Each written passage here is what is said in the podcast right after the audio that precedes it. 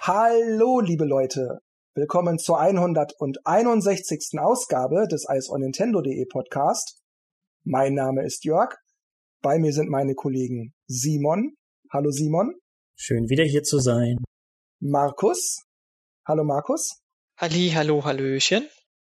Und Dennis. Hallo Dennis. Wuhu, hallo.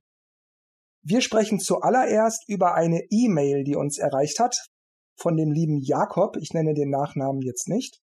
Und Jakob hat schon Ende Juli eine Mail geschrieben und normalerweise besprechen wir Mails nicht in Gänze im Podcast, sondern ich nehme vielleicht meine Frage raus und erwähne sie dann. Aber in dem Fall, weil du insgesamt fünf Themen aufgegriffen hast und dann sinngemäß darum gebeten hast, dass wir doch bitte darüber sprechen. Erste Frage von Jakob. Mich würde eure Meinung zu EA Sports FC 24 interessieren. ja, das ist natürlich die Frage. Ne? Ich meine, International Superstar Soccer war ja damals auch so das Problem. Oder was heißt Problem? Die hatten ja die Lizenzen auch nicht oder nur von ein paar. Und ja, ich meine, dass EA jetzt die Lizenz verloren hat, weiß nicht, ob jetzt eine Lizenz äh, für ein gutes Spiel dasteht. Ich meine, viele spielen das ja natürlich wegen dem System, aber auch natürlich, weil sie ihre Fußballer da drin haben muss man mal sehen, ob sie äh, ohne die Lizenz äh, mit Gameplay ja, bestehen können. Ich denke mal schon, dass es eine große Fangemeinde ist, aber wieso sollte man die neuen Versionen spielen, wenn sie halt dann doch jetzt sogar für alle schwächer sind, nicht nur für Nintendo-Konsolen. Äh, also, ja. Stimmt, so gesehen kriegen wir eh wieder nur die Vorjahres- oder die Vor-Vor-Vorjahresversion mit dem aktuellen Roster. Und wenn das Fantasienamen sind, kann es mir irgendwie auch egal sein. Hm. Markus, was sagst du dazu? Puh, ja, also ich glaube, dass das schon viel ausmacht bei den FIFA-Spielern. Mal gucken, ob sie mitgehen. Ja, also ob dann manche sagen, ja, mir egal, ich kaufe trotzdem äh, dann jedes Jahr den, den oder den nächsten Ableger hole ich mir dann trotzdem. Was sagt Simon? Tatsächlich finde ich es sehr ironisch, dass der FIFA dieses Geld aus den Lappen geht die sehe ich nun mal wirklich als äh, geldscheffelndes Mammutunternehmen, das einfach nur an ihrer Barschaft interessiert ist. Warum sich jetzt das Videospielgeld daraus ausgehen lassen? Und obwohl sie eigentlich überhaupt keine Arbeit daran haben, sondern die wirklich nur sagen, ihr dürft unseren Namen verwenden. Sehr merkwürdiges Prozedere, was da auch irgendwas schiefgegangen ist zwischen der FIFA und EA. Denn EA sehe ich auch nicht unbedingt als die moralisch bessere vertretene Firma an, um ehrlich zu sein. Aber ich sehe tatsächlich Potenzial in dieser Sache. Denn jetzt hat EA nicht mehr den Zwang, dass sie jedes Jahr ein aktuelles FIFA-Roster aufbessern müssen und dann eben nur die Namen austauschen, was jetzt aktuell ist, sondern sie können sich endlich auch mal darauf konzentrieren, dass das Gameplay anders ist, dass sie vielleicht mal andere lukrative Modi einbauen, selber eine eigene Fußballkarriere an den Start zu bringen, wie sie es jetzt auch schon bei den letzten FIFA-Titeln versucht haben. Das könnte man eigentlich jetzt ausbauen, wo der Zwang der FIFA nicht mehr drin ist weiß nicht, ich glaube, die hätten auch jedes Jahr oder jedes zweite Jahr einen FIFA rausbringen können, also EA meine ich jetzt, und einfach eben wirklich über DLC alle halbe Jahre die, die Roster aktuell halten. Das hätte man ja wirklich schnell machen können. Genau für solche Sachen ist ja Internet super. Hm, ich glaube nicht, dass sich was an Veröffentlichungsrhythmus neuer Spiele ändert. Ich glaube höchstens, wie du das gesagt hast oder angedeutet hast genauer, dass da eine Chance ist, dass da eine Möglichkeit ist, dass sie, also die EA-Leute meine ich jetzt, vielleicht sich mehr aufs Gameplay konzentrieren müssen, sondern die Spiele müssen jetzt überzeugen. Weil klar, die, die, die Fußballfans, die Videospiele-Fußballfans, die kennen die Engine von EA und, und schwören vielleicht auch darauf und kaufen deshalb das FC24. Aber die im Laden einfach nur so kaufen und oh, FIFA, Fußballer, das kaufe ich mal meinem Sohn oder meiner Tochter, ich glaube, das wird dann nicht mehr so gut funktionieren. Vor allem könnte ich mir vorstellen, also es kriegt ja vielleicht nicht jeder mit, äh, dass dann manche vielleicht im Laden dann verzweifelt nach FIFA suchen und es gibt halt dieses Jahr dann keins. Na gut, um da selber noch drauf zu antworten, lieber Jakob, sei mir nicht böse, aber es ist mir echt egal. ich meine das auch gar nicht von oben herab, aber Ich habe als Kind in meiner frühen Jugend gerne mit anderen im Hinterhof Fußball gespielt. Das war ganz nett, auf dem Schulhof auch eine Weile. Aber ähm, so an der Konsole habe ich alle fünf Jahre mal das aktuelle FIFA gespielt und dann hat mir das auch gelangt. Und was EA oder irgendein anderer Anbieter mit, mit der FIFA-Lizenz macht, wenn FIFA die Lizenz noch mal rausgibt, ist mir ehrlich egal. Okay, kommen wir zur zweiten Frage. Außerdem hätte ich gern eine Zubehörfolge, in der ihr zum Beispiel Cases, Controller etc. empfehlt oder von anderen abratet. Zum Beispiel den Pro Controller mit einem Fake vergleicht. Simon, was sagst du dazu? Ich wüsste ehrlich gesagt nicht, was ich dazu groß beitragen könnte. Ich habe tatsächlich einen kabelgebundenen Controller, der eben so ein Drittanbieter ist, aber ja gut, abgesehen davon, dass er überhaupt keinen Rumble oder Sensor hat, äh, funktioniert er einwandfrei. Und äh, Cases benutze ich auch nicht. Also meine Switch ist meistens zu Hause und auch dann im Dock. Von daher, abgesehen von irgendwie, jetzt tausche ich mal das Kabel aus, um meinen Controller vielleicht schneller laden zu können, fällt mir nichts ein, was ich dazu sagen könnte. Und nehmen wir mal an, Hersteller XY würde uns mit Controller, Zubehör ABC bemustern und ich würde dir das zuschicken? Das wäre dann natürlich eine andere Sache, denn dann hätte ich auch die Erfahrung. Du meinst dann, könntest du, würdest du in einem Podcast-Format was dazu sagen können oder siehst du auch dann vielleicht irgendwo Schwächen, dass das vielleicht nicht sauber transportiert werden könnte oder weiß ich auch nicht? Es könnte durchaus transportiert werden. Mit Bildmaterial ist natürlich immer noch besser zu arbeiten. Und das ist ein Podcast eben nicht gegeben. Äh, einfach über die Erklärung hinüber von jemandem zu hören, warum mag ich dieses Produkt, warum mag ich es nicht, ohne es selbst gesehen zu haben oder auch zumindest einmal eine Vorstellung davon zu haben, von was die Person jetzt spricht, ist eher etwas komplizierter. Dennis, wie kompliziert findest du das? Also ich weiß nicht. Also es kommt halt auf das Zubehör an. Ich meine, äh, du hast ja, glaube ich, auch immer mal wieder welche gemacht. So Zubehör-Reviews, aber ich meine. Ja, schriftliche. Mhm. Ja, ja. Ich glaube, es gibt gar nicht so viel jetzt Zubehör im Sinne von, was vielleicht interessant wäre, so als Alternative. Also ich gucke mir die ja sowieso meistens nie an, sondern habe halt das Originalzeug von Nintendo. Gut, früher vielleicht mal, pff, nee, eigentlich nicht. Das Einzige, was ich hatte, waren Memory Pack beim N64, weil halt Nintendo zu klein war. Ja, ich hatte das von äh, dieses, äh, ich weiß nicht, welcher Firma, dieses grüne mit den vier Slots, wo man den mal hochstecken konnte, also die verschiedenen. Aber ansonsten hatte ich eigentlich meistens immer Original-Controller von allem oder Zubehör. Pff, ja, weiß nicht, ob es jetzt solche Cases sind, so wo man irgendwie den Joy-Con breiter macht oder sowas. Das ist ja eigentlich immer ganz cool. Aber zugelegt habe ich mir sowas irgendwie nie. Also, ja, Markus, was sagst du? Ich habe da auch nicht viel Erfahrung, aber die, die ich habe, eigentlich eher negativ.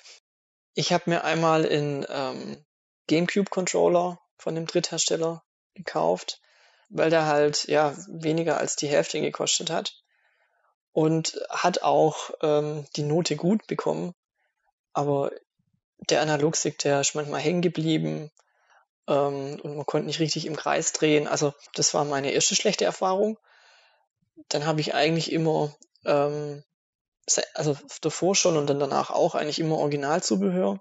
Auch wenn es weh tut manchmal, wenn man den Preis sieht. Mhm. Meine zweite schlechte Erfahrung war ein Nunchuck für die Wii von einem Dritthersteller. Die hat jemand mit, mitgebracht und ähm, der hat meine Fernbedienung geschrottet. Also ich kann jetzt in eine Fernbedienung keinen Nunchuck mehr einstecken irgendwie sind die Kontakte, die hat's verbogen, gebrochen. Ich, ich komme nicht ganz dahinter. Also es ging, der, der Nunchuck ging auch sehr schwer rein. Und als er dann drin war, ging halt nichts und dann haben wir halt gemerkt, okay, die anderen Nunchucks gehen halt auch nicht. Also meine Erfahrungen sind halt da echt negativ. Ja, also hm, Zubehörfolge. Hm, ich glaube, da wir ja kein videoformatiger Podcast sind, wäre das auch, glaube ich, nicht so einfach, alles immer direkt verständlich zu erklären. Denn natürlich kann ich sagen, die Buttons fühlen sich gut an. Aber ich glaube, wenn ich das auch nochmal zeigen kann, wie der Controller in der Hand liegt oder wenn ich ein Spiel spiele und dann zeigen kann, dass beim Steuerkreuz bei einem Fighting Game die Special Moves sauber von der Hand gehen und dass das nicht hakt oder so, dann ist das was ganz anderes, als wenn ich das nur so sage. Ja, das Steuerkreuz ist gut und funktioniert. Deshalb kann man vielleicht machen, aber ich glaube, das, das wäre nicht so interessant. Die allermeisten würden das vielleicht nicht so interessant finden, weil sowas wie der Bildbeweis fehlt. Dann hattest du Jakob ja gefragt, die Fake Pro Controller. Und ich glaube, ich weiß auch, welche du meinst, denn es gibt ja diejenigen, die dem Original von Nintendo zum Verwechseln ähnlich sehen und sich nur in Details minimal unterscheiden. Beispielsweise, dass dieses auf der Oberseite eingelassene, eingravierte Nintendo Switch-Logo fehlt oder so. Und da gibt's auch viele verschiedene Hersteller beziehungsweise Modelle. Das heißt, nicht nur ein Hersteller produziert diese Fake, sondern es sind mehrere. Und deshalb sehen diese Fake-Controller auch nicht immer alle exakt gleich aus. Sondern bei einigen Fakes habe ich zum Beispiel auch tatsächlich auf der Rückseite das Nintendo-Logo und auf der Oberseite das Nintendo Switch-Logo gesehen. Also das unterscheidet sich. Und dazu kann ich nur sagen, die Controller kosten nur 20, 25 Euro. Der Akku hält nur in Anführungszeichen 15 bis 20 Stunden und nicht wie beim Pro-Controller noch mehr. Aber dafür können die Controller eben auch meistens kein NFC, also Amiibo-Support und so weiter fällt flach. Und HD Rumble können sie manchmal nicht oder wenn sie es können, das nicht so gut, beziehungsweise der Motor vibriert sehr laut. Ich persönlich würde dazu raten, empfehlen, lieber gebrauchte, also aus zweiter Hand, Original-Controller von Nintendo zu kaufen. Dann vibriert der Motor nicht so schrottig, dann kann man auch Amiibos dran halten und so weiter. Und die kriegt man dann gebraucht, wenn man das über Kleinanzeigenportale macht, auch schon so für etwa 30 Euro. Und wenn man das in der Umgebung macht, kann man sogar vor Ort einmal gucken, ob alles funktioniert. So habe ich das gemacht. Also ich habe mir gebraucht drei Controller gekauft, für je etwa 20, 30 Euro und damit bin ich super zufrieden. Das sind vielleicht auch Punkte, die man ähm, nicht offensichtlich auf der Packung auch gleich sieht. Ähm, also kein Rumble und, und kein ähm, NFC. Genau, dann, also muss man dann schon wissen, dass man dann halt eben für das wenige Geld dann auch das, äh, die Funktion unter Umständen nicht mitbekommt. Ähm, aber wenn man sie eh nicht braucht oder eh nicht weiß, dass es die überhaupt gibt, weil vielleicht ja die, die Mutter ihrem Sohn einfach ja für 20 Euro lieber einen Controller kauft statt für 70, ähm, dann, ähm, dann ist es ja auch okay. Aber also ich hätte jetzt nicht gewusst, dass das dann, ich hätte jetzt gedacht, ich hätte den vollen Umfang, nur sind die halt qualitativ schlechter. Ja, das ist der Trick. Also da steht dann zum Beispiel nur drauf, ähm, compatible with N-Switch, also Nintendo Switch ist natürlich gemeint. N-Switch. Also man erkennt das so an Details, dass es nicht original Nintendo ist. Aber auf der Rückseite steht dann auch nicht immer, aber häufig aufgelistet, kompatibel mit Amiibo und hat HD Rumble und so weiter und so fort, obwohl der Controller das dann nicht oder nicht so gut unterstützt. Also ich denke vor allem in, in Supermärkten oder so hast du wahrscheinlich eher die Originalprodukte, weil die den Platz gar nicht haben für zig Fake-Zubehörteile. Teilweise haben sie schon immer mal so ein paar, aber eher so die, die bekannten von jetzt, keine Ahnung, Snakebite oder BenQ oder irgendwas. Nee, nicht BenQ, wie heißen sie? Ben. Äh, Hori gibt's noch. Ja, ja, nee, aber da gibt's ja zig andere noch, ja. Da muss man eben auch unterscheiden zwischen Controllern, die nicht fake sind. Also die zwar Third Party sind, Big Ben und so weiter, aber die nicht fake sind. Wo ich eindeutig sehen kann an der Form, an der Gehäusefarbe oder so, das ist kein Original Nintendo Controller, das ist von einem Third Party. Und bei diesen Fakes ist es ja darauf ausgelegt, so ähnlich wie möglich zum Original zu kommen, dass ich als Käufer oder Käuferin den Eindruck habe, ich kaufe hier ein Original Nintendo Produkt zu einem super Schnäppchenpreis. Gut. Dritte Frage von Jakob. Eure Erwartungen an Super Mario Odyssey 2. Markus, hau mal einen raus. Hui, ähm, wir haben ja, glaube ich, ähm, in dem Podcast, wo wir über Super Mario Odyssey geredet haben, auch gesagt, ähm, dass uns der Umfang her ist an sich eigentlich okay, aber es hätten noch so ein, zwei Welten gefehlt. Ich wüsste jetzt aber gerade mir fällt jetzt gerade nicht ein, irgendwie welche Settings ähm, ich da gern noch hätte, weil es war eigentlich schon eine gute Mischung. Was ich ähm, ein bisschen schade fand beim ersten Teil, dass sie das mit den Monden so übertrieben haben. Also gibt's ja über 800 Stück.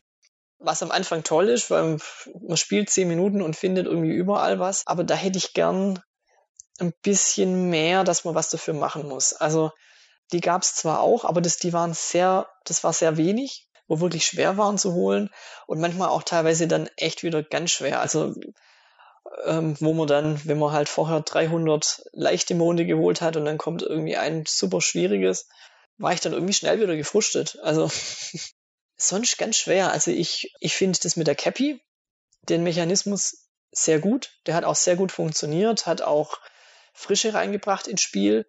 Sie können aber auch gern wieder was ganz anderes machen, weil als ich ähm, vor kurzem Super Mario Galaxy 1 und 2 gespielt habe, habe ich die Cappy nicht vermisst, aber ähm, es hat schon das Gameplay bei Odyssey bereichert. Also ich finde, sie können wieder was anders machen, sie können aber auch die Cappy wieder mit übernehmen. Mich wird's, mich wird's nicht stören.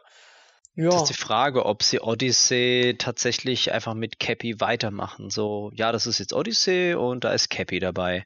Weil bei Mario Galaxy war es ja auch so. Es war ja mehr oder weniger das Gleiche, nur halt neues Zeug, ne? Also so die Mechanik und alles.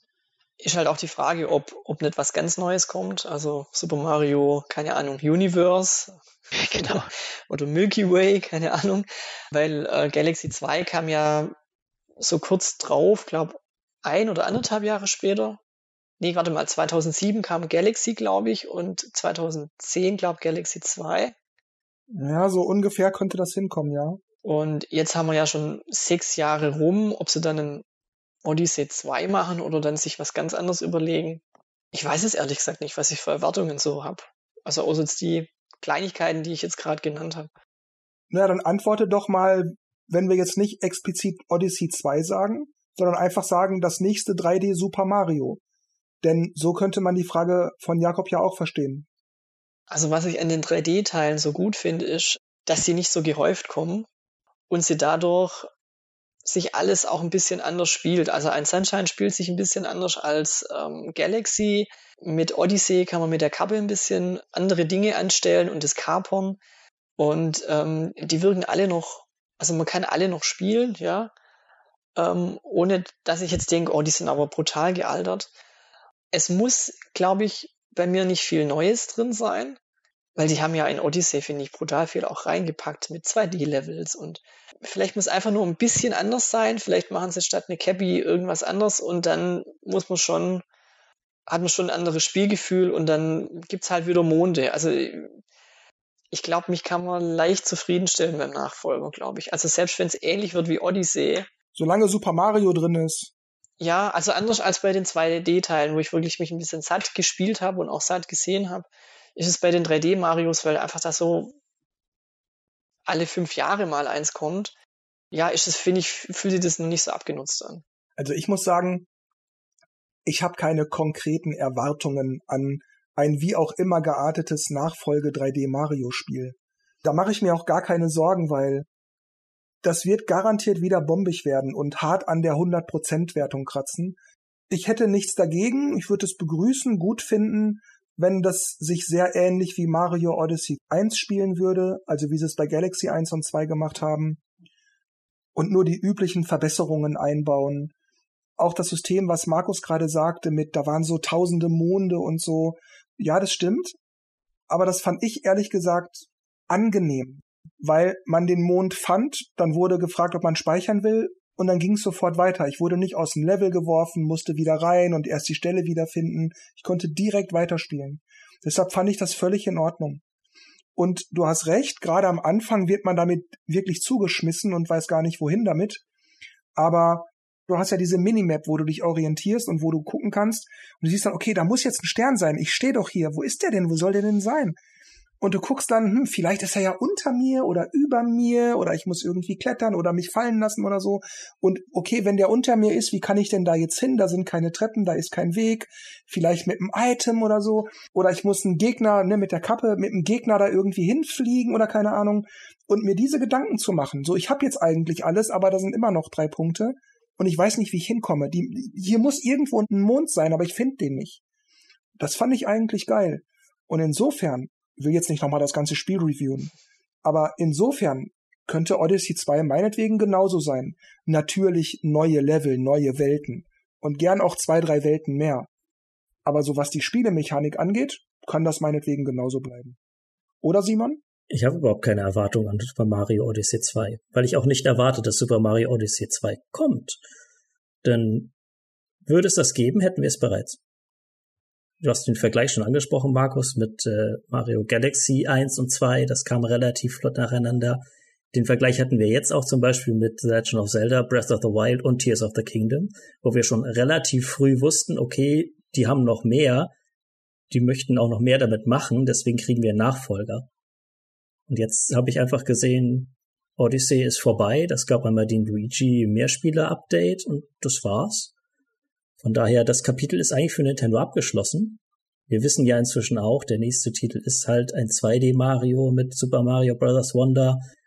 Und gemäß an diesen Erwartungen, die ich an den Titel habe, würde ich sagen, nein, ich möchte gar kein Odyssey 2. Ihr dürft wieder was Neues machen, überrascht mich. Ihr dürft ein neues Gimmick einbauen, wie ihr es jetzt auch schon bei Sunshine und Galaxy und Odyssey eben gemacht habt und das ganze Gameplay nochmal darauf zentrieren und mir ein komplett neue Erwartungen, neue Level, ein, neu, ein komplett neues Spielgefühl liefern. Deswegen, ich will auch gar kein Odyssey 2 haben.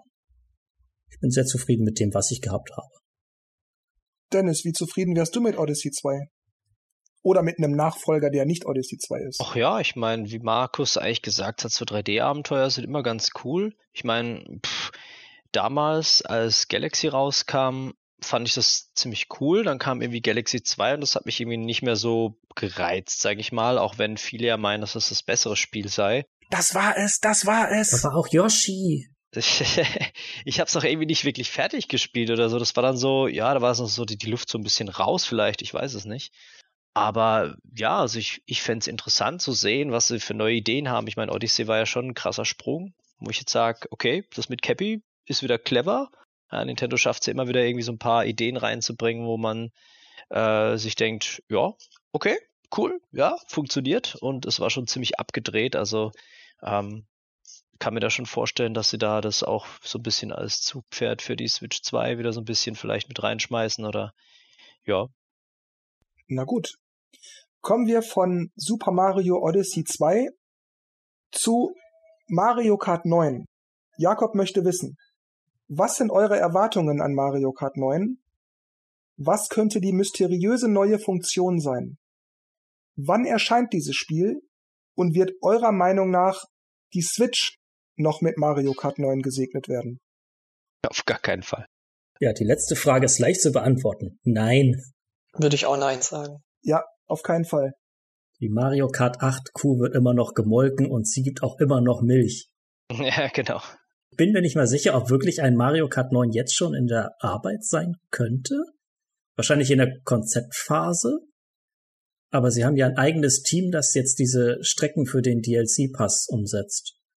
Ob sie da vielleicht eine neue Generation von Entwicklern mal eben die ersten äh, Fingerübungen machen lassen, um sich dann nochmal komplett neu zu orientieren, zu sagen, jetzt, jetzt basteln wir am Nachfolger weiß nicht, wer dann da im Detail an dem Spiel arbeiten wird oder daran arbeitet, aber ich bin mir sicher, dass die daran schon programmieren und, und wahrscheinlich auch schon 50 Prozent des Spiels fertig haben. Dafür, da kommen wir auch gleich noch zu, aber dafür ist der Switch-Nachfolger garantiert schon zu weit angedient und dass die einen starken Launch brauchen oder ein Spiel, das so im Launch-Zeitraum irgendwie erscheint, so ein, zwei Jahre, anderthalb vielleicht, nicht, nicht zwei, aber anderthalb, um diesen Dreh rum, dass dann auch ein starkes Spiel kommt. Und das wird wahrscheinlich Mario Kart 9 oder wie auch immer sie es nennen sein. Ähm, doch, doch, das Spiel ist in der Mache, da bin ich sicher. Aber Dennis, mach du erstmal. Und übrigens denkt auch an die anderen Sachen. Ne? Was sind eure Erwartungen? Was sind die mysteriösen Funktionen? Wann erscheint das Spiel und so? Beantwortet das bitte auch. Dennis. Ja, also ganz klar, Mario Kart 9 ist notwendig. es ist zwar nice, dass wir so die ganzen Strecken haben und ich finde auch fast ein bisschen, dass sie das Ganze jetzt so, äh, wie soll man sagen, so ein bisschen ver verblasen haben oder rausgepustet haben. Ich meine, klar, Mario Kart 8 läuft noch und es ist ein schöner Service, dass man jetzt die ganzen Strecken bekommt und äh, Spaß dran hat, eine große Auswahl zu haben und viele Nostalgie-Elemente hat. Aber ich finde, das hätten sie vielleicht doch eher dann für Mario Kart 9 aufheben sollen. Ähm, vielleicht machen sie es ja dann nochmal, aber es wäre dann wieder, ja, okay.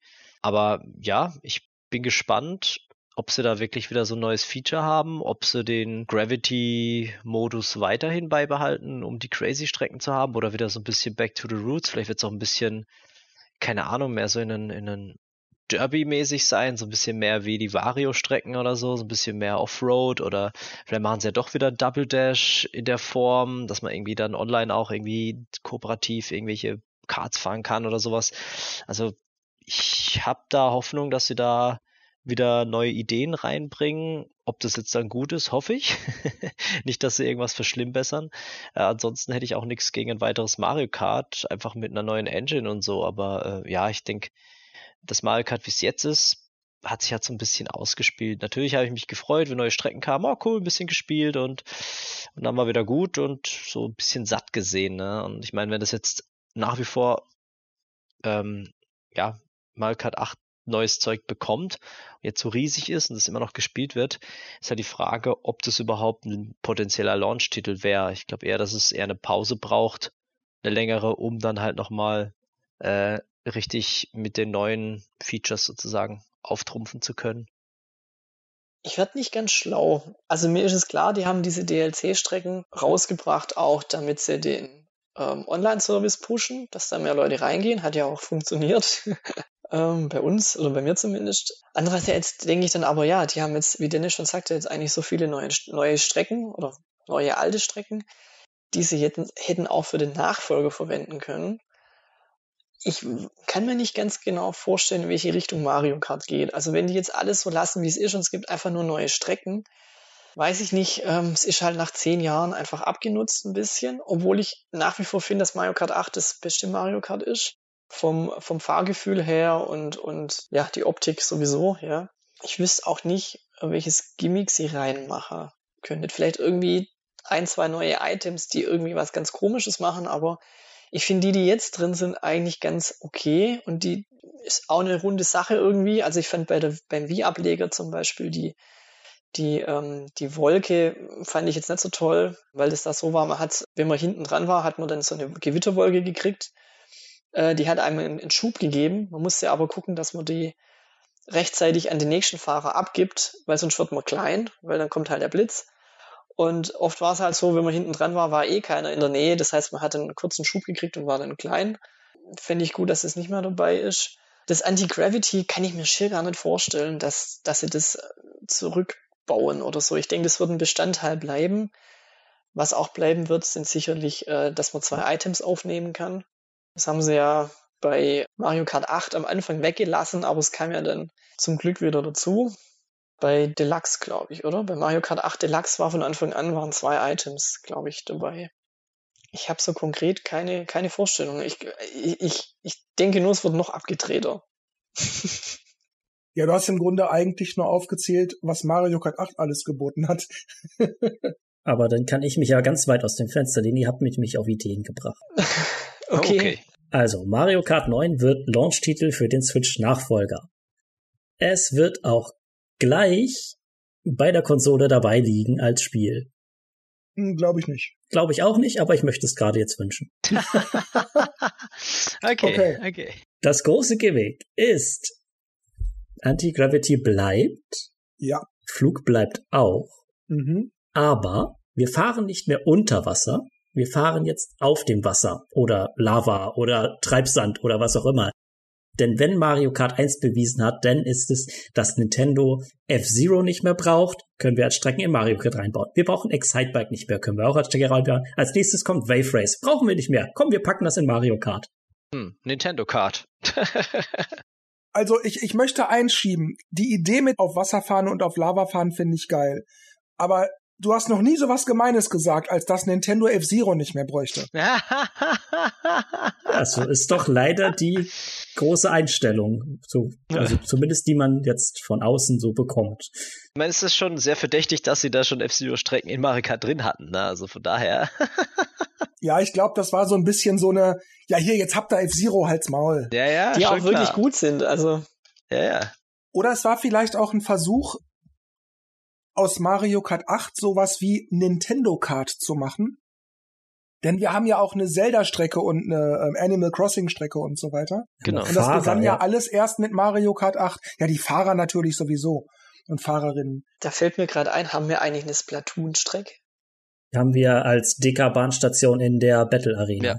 Im Battle-Modus gibt's eine, stimmt. Ja, ja. Ja, also ich habe keine Erwartungen an Mario Kart 9. Und da will ich jetzt gar nicht lange ausholen, weil wir das in den letzten Podcast-Episoden häufig genug hatten und ich dann immer lange ausgeholt habe. Aber um es kurz zusammenzufassen. Es ist ein geiles Spiel. Ich spiele es auch heute immer noch mal wieder ganz gerne hier und da mit, aber ich habe mich wirklich mehr als nur satt daran gespielt. Deshalb wäre mir sogar egal, und ich meine das gar nicht so fatalistisch, wie es jetzt klingt, aber es wäre mir sogar egal, wenn Mario Kart 8 das allerletzte Mario Kart Spiel wäre. Ich würde einen potenziellen Nachfolger nicht vermissen. Mir wird's genügen, es ab und zu mal, wenn sich gerade die Gelegenheit bietet, mit Freunden oder Freundinnen daran rumzuspielen. Aber wenn der Nachfolger kommt und der wird kommen, wird er aber garantiert diese Anti-Gravity-Sache dabei haben, weil es verändert das Spielgefühl auch nicht im geringsten. Ich bemerke nicht mal mehr, dass die Reifen sich nach unten klappen oder eben wieder nach außen klappen oder dass das Fahrzeug schwebt oder fährt. Das kriege ich nicht mal mehr mit. Ja, das war am Anfang interessant. Da hat man noch so, oh, was passiert hier? Und dann am Schluss war es nur noch so, ja, ja, ist ja alles. Ja, inzwischen ist das alles Muscle Memory. Also du hast wirklich am Anfang doch den Unterschied gemerkt, ob du jetzt wirklich auf der Straße fährst oder darüber schwebst. Und es gibt also ein, zwei Gameplay-Kniffe, aber die sind inzwischen so in Fleisch und Blut übergegangen, die nimmst du gar nicht mehr wahr. Das ist, was ich sagen will. Dieses Anti-Gravity, ob es jetzt da ist oder nicht, verändert das Spielgefühl nicht nennenswert. Selbst bei Anti-Gravity, wenn du jetzt so links an die Wand hochfährst, dreht sich die Kamera ja mit. Die Perspektive bleibt für dich immer die gleiche. Es macht nicht so einen Unterschied wie zwei Charaktere auf dem Kart oder einer oder so.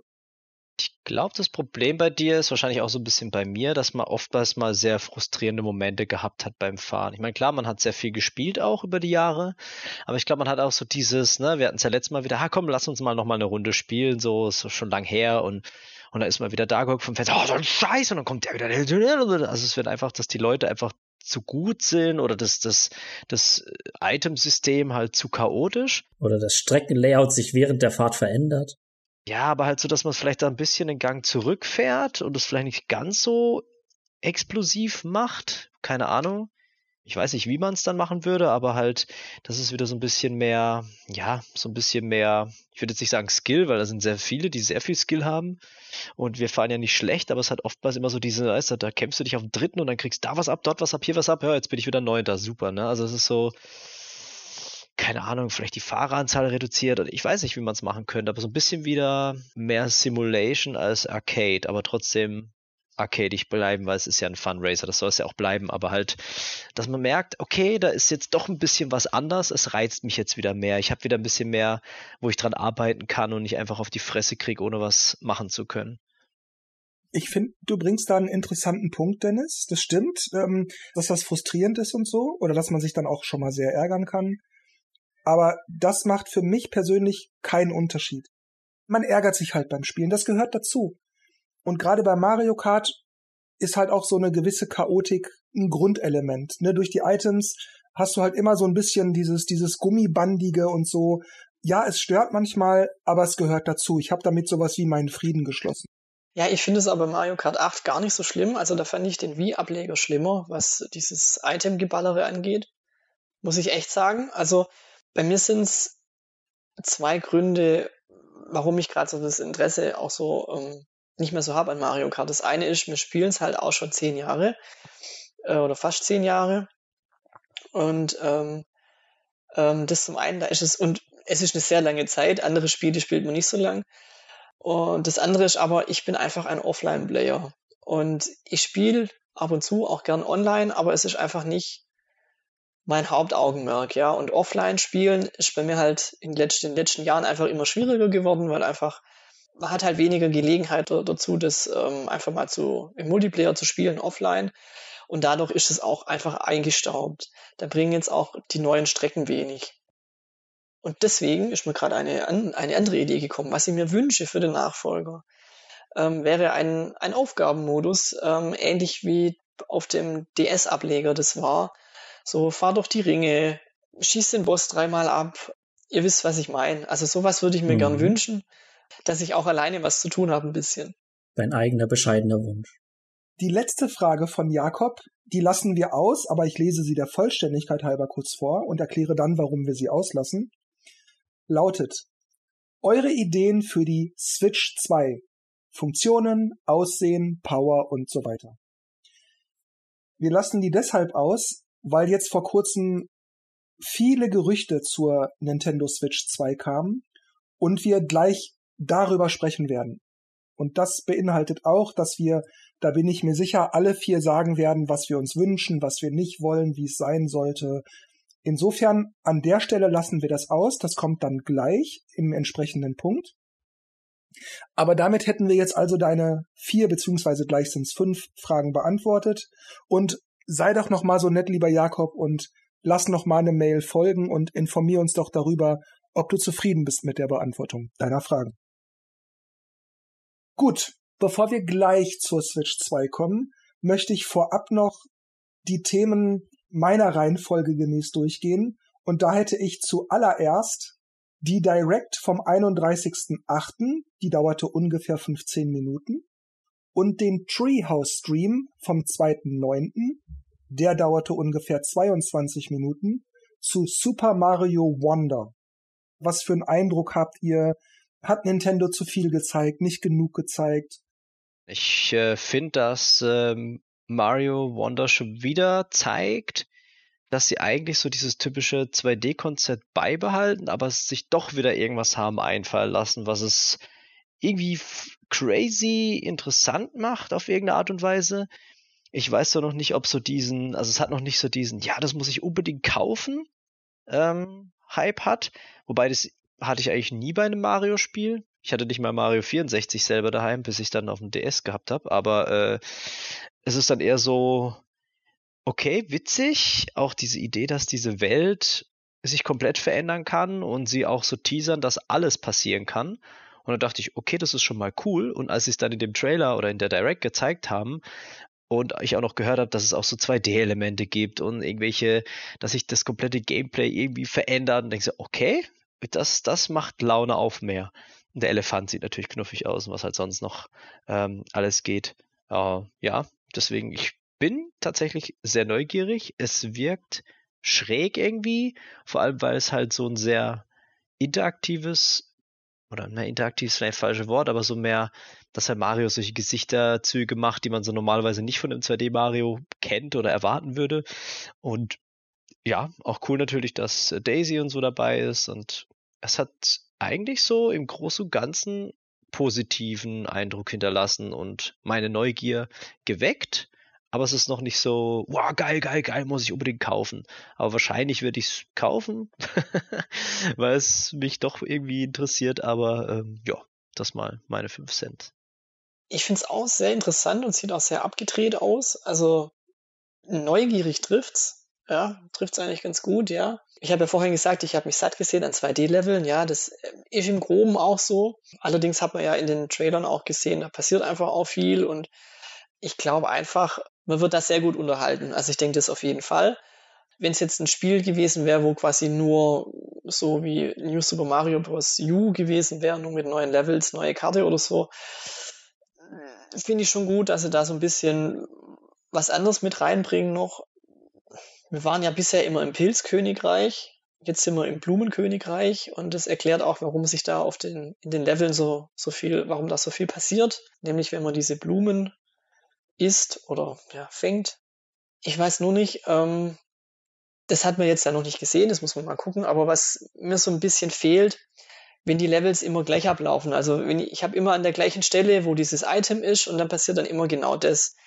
Dann äh, könnte man sich das, die Blume zum Beispiel auch sparen, sondern an Stelle X wackelt einfach der Bildschirm oder die Ansicht dreht sich auf Vogelperspektive oder sowas. Weiß jetzt noch nicht, wie ich das zuordnen soll oder ob ich die Level auch ohne, ohne dass ich jetzt diese Blume fange, äh, durchschreite und eben dann vielleicht andere Geheimnisse finde und muss dann nochmal durchspielen. Das finde ich ein Punkt, ähm, was bei den 2D-Marios ein bisschen ähm, unterging. Also man spielt viele Level nur einmal, fängt da auch meistens alle drei goldenen Münzen. Und das hoffe ich, dass es bei Mario Wonder da ein bisschen anders ist, dass man halt auch, dass es dazu einlädt, die nochmal zu spielen. Was mir noch so ein bisschen aufgefallen ist, haben die ein paar Sachen von Donkey Kong und Ukulele abgeschaut. Ähm, es gibt ja den Elefanten, der kann jetzt mit Wasser spritzen, ja. Ähm, gibt's bei Donkey Kong Country 3 auch. und es gab noch mal ein paar Sachen, die mich an, an Ukulele erinnert haben. Ach ja, genau, man kann immer vor einem Level, Items sind's nicht, ich weiß es gar nicht mehr, wie das, wie das da hieß in dem Trailer. Zum Beispiel, dass man unsichtbar spielen kann als unsichtbare Figur oder eben andere Dinge. Ja, die konnte man am Anfang vom Level, kann man die auswählen, so, so, ja, wie so Charakteristika.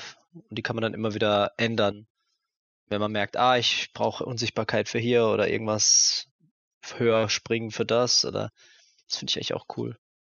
Also das, das gab's, gibt's bei Ukulele auch, da heißen die äh, Tonikum, das man vorher trinken kann und dann gibt's halt entweder ja weniger Zwischen, Zwischenspeicher in den Leveln oder die Köpfe sind größer und da gibt's ganz viele, ja.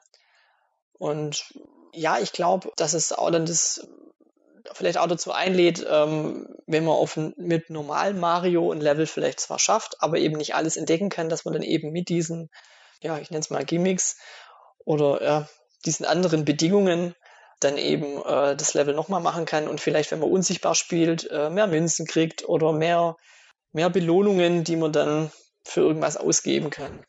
Sieht auf jeden Fall sehr interessant aus und abwechslungsreich, wie eigentlich immer. Dass du es dir kaufst oder nicht kaufst, hast du aber noch nicht gesagt. Das habe ich noch nicht gesagt. Nee, mm, für 60 Euro wahrscheinlich nein.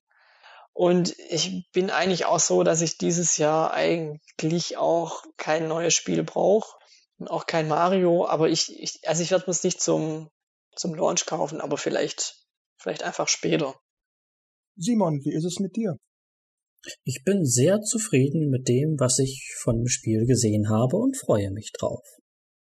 Tatsächlich ist die große Auswahl an Charakteren sehr schön, auch dass du jetzt gleich Yoshi und Mopsy dabei hast, also mehrere Yoshis sogar, sodass alle vier Spieler in den äh, Genuss eines quasi Anfängermodus kommen können, auch wenn sie auf ihre Items verzichten müssen. Dann gab es ja neben dem Elefanten auch noch das Bohr-Item, wo sie ein bisschen weiter rumgebastelt haben, wie du dich in Leveln fortbewegen kannst. Das, das sieht toll aus. Es hat mal wieder einen ganz eigenen Artstil, den man noch nicht so gesehen hat. Und wir haben ja im Zuge dieser Präsentation auch erfahren, das Team hatte keinerlei zeitliche oder irgendwelche anderen Vorgaben, sondern haben einfach das gemacht, was sie machen wollten. Und das sieht man diesem Spiel an. Glaube ich mal, da hatten die wirklich Freude daran, das alles zu basteln und zusammenzusetzen, wie sie das möchten. Ich werde es auf jeden Fall kaufen, um dieser Frage zuvorzukommen. Ich bin allerdings auch befangen, das habe ich euch, glaube ich, schon im Vorfeld gesagt. Meine Freundin spielt sowieso nur 2D-Spiele und sie liebt Yoshi, also es muss sein, wenn wir was zusammen spielen wollen. Und ich habe auch vor, das mit ihr zusammen durchzuspielen.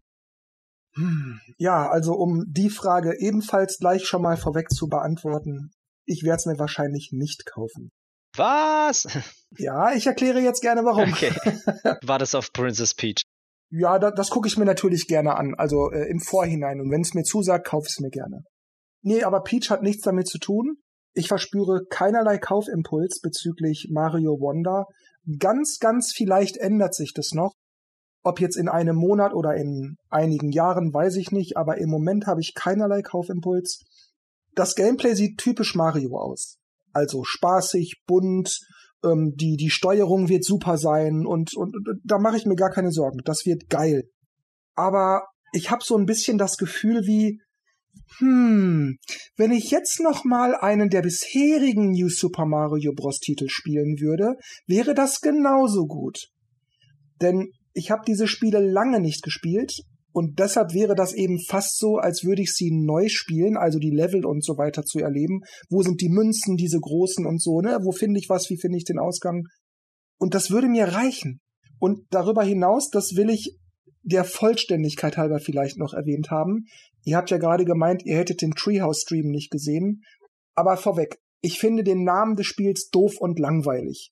Super Mario Wonder. Finde ich doof, finde ich generisch. Flower Kingdom wäre vielleicht. Ja, ja, irgendwas flowert ab oder so, genau, irgendwas oder Gardening, ich weiß es nicht, halt irgendwas mit Blumen. Wonder ist so ein beliebiger Begriff. Ja, es läuft nicht so schön von den Lippen, ja. Genau, und das kommt dazu. Es spricht sich ein bisschen sperrig. Aber gut, zum Treehouse Stream. als die da zu viert saßen und das Spiel gespielt wurde, wie viel übertriebenen Spaß die alle hatten und sich über jeden noch so kleinen Blödsinn amüsierten. Über jeden Mist wurde sich kaputt gelacht und alles, was im Spiel passierte, wurde mit einem Wow, yeah, yippie, wow kommentiert. Also das, das war peinlich. Noch viel künstlicher geht es gar nicht mehr. Es war eindeutig, dass da Nintendo-Repräsentative sitzen, die ein Nintendo-Spiel versuchen, gut aussehen zu lassen. Nicht, dass das Spiel es nötig hätte. Es sieht gut aus. Aber das war einfach peinlich. Anmerken möchte ich noch, ob ich das Spiel jetzt kaufen werde oder nicht. Markus hat es gerade erwähnt, oder war es Simon? Das Blumenkönigreich, da spielt es ja und eben nicht im Mushroom Kingdom, also im Pilzkönigreich. Und da fiel mir ein, Daisy ist ja der Name einer Blume. Das Gänseblümchen ist ja Daisy. Und könnte das Blumenkönigreich also das Königreich von Daisy sein? Denn die ist ja auch im Spiel. Und die hat auch eine Krone, gell? Die ist auch eine Prinzessin. Ja, aber genau genommen ist sie aus dem Sarassa-Land, oder wie war das? Ich habe keine Ahnung, wie das heißt. Ja, aber das war vor 30 Jahren, das kann sich auch ändern. Stimmt, ja. Also das ist noch so ein Gedanke, den ich hatte. Vielleicht sind diese ganzen Blumen, die da stehen, sowas wie die Kinder oder die Schützlinge oder so von Daisy oder keine Ahnung. Das wäre vielleicht noch so eine Verbindung, die mir einfiel. Das Blumenkönigreich könnte das von Daisy sein. Und dass man das jetzt so allmählich in den Mario-Kosmos aufnimmt. Kommen wir mal zu einer Aussage von Doug Bowser, dem Präsident von Nintendo of America, die er in einem Interview mit der Washington Post getätigt hat. Und zwar er sagte, wir sind dabei, eine Entertainment-Firma zu werden, dessen Kern Gaming sein wird. Ich lasse das mal so stehen und ihr kommentiert das mal. Ist sie noch eh schon eine Entertainment-Firma? Schon immer gewesen. Eben, ich wollte auch gerade sagen, Sie sind dabei. Sie sind das nicht schon längst? Vielleicht meint er mit, also nicht nur Videospiele, sondern auch Kinofilme, Brettspiele, TV-Serie, keine Ahnung.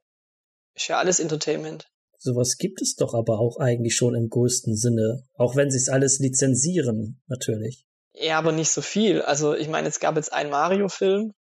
Da haben sie jetzt einen Namen dafür oder, oder ein Ziel, aber theoretisch sind sie ja da schon mit dem Freizeitpark, Film, Spiele. Früher waren es ja auch Karten, also mein Nintendo ist immer noch allgegenwärtig. Die haben ihren Kern in Videospielen, so wie Doug Bowser das gesagt hat, dass es ihr Kern ist. Aber trotzdem siehst du sie überall. Also auf T-Shirts und was weiß ich, äh, ne? Franchise, Merchandising etc. Ja, aber sind T-Shirts und so, ist es nicht einfach nur lizenziert? So sind die direkt von Nintendo. Also ich denke, den, zum Beispiel den Mario-Film hat ja schon Nintendo direkt angetrieben. Zum Beispiel. Und ich, vielleicht wollen die da halt, also aus erster Hand einfach ähm, mehr machen, mehr Unterhaltung bieten, was in Auftrag geben. Das kann natürlich sein. Den Punkt, den du nennst, Markus, finde ich sehr interessant, weil meine Sichtweise war auch, hä? Es heißt doch schon damals Nintendo Entertainment System. Und dann, wie auch schon gerade angemerkt wurde, ich erinnere mich spontan an mindestens drei Cartoons von Nintendo oder zu Nintendo Franchises, äh, vier sogar. Das Zelda-Ding, das Captain Ending mit Simon Belmont und, und so weiter, Mother Brain und so, und zwei Super Mario Shows. Einmal die Super Mario Bros. Show und einmal dieses Super Mario Bros. 3, irgendwie, keine Ahnung, wie das genau hieß. Also mindestens vier Shows. Dann gab's auch damals schon Senfgläser mit Mario-Motiven und T-Shirts und Brettspiele und den ganzen Krimskrams, Bettwäsche, Schlafanzüge und so weiter. Also so gesehen ist das doch alles irgendwie Entertainment. Aber so wie Markus das gerade sagte, vielleicht wollen die selber mehr machen, also das nicht aus der Hand geben sozusagen, nicht outsourcen. Das könnte natürlich sein. Oder eben mehr in direkte Kooperation gehen, wie es jetzt mit Elimination war. Hm. Dass er, Miyamoto hat ja auch diese Pikmin-Kurzfilme gemacht damals, ob sie da vielleicht weiter ausbauen und sagen, wir geben euch hier dieses Franchise, aber ihr kooperiert mit uns, wir sagen, was ihr zu tun habt und was zu lassen habt. Ich hatte auch den Gedanken, mir ist natürlich klar, dass Doug Bowser sicherlich was anderes meint als, wir sind jetzt Entertainment, vorher waren wir das nicht. Denn Videospiele sind ja auch Entertainment, das wird der wissen. Aber vielleicht geheimnissen da auch einfach zu viel rein und es war nur so eine typische PR-Laberfloskel. Wir arbeiten immer an neuer Hardware. Genau sowas. Und er hat einfach nur mal wieder irgendwas sagen wollen. um zu sagen, bei uns passiert jetzt was, rechnet mit uns, so ungefähr. Und das war halt die, die Floskel der Wahl. Denn sie machen ja jetzt beispielsweise Kooperationen mit Lego, produzierten gerade einen Film. Und Miyamoto hat ja auch gesagt, dass wahrscheinlich ja noch mehr Filme kommen werden. Vielleicht hat er das gemeint mit, äh, sie sind dabei, also es ist halt noch nicht abgeschlossen. Die haben auch so viele Lizenzen, die könnten so viel machen mit dem ganzen Kram, wenn wir jetzt, wir können mal Pokémon komplett außen vor lassen.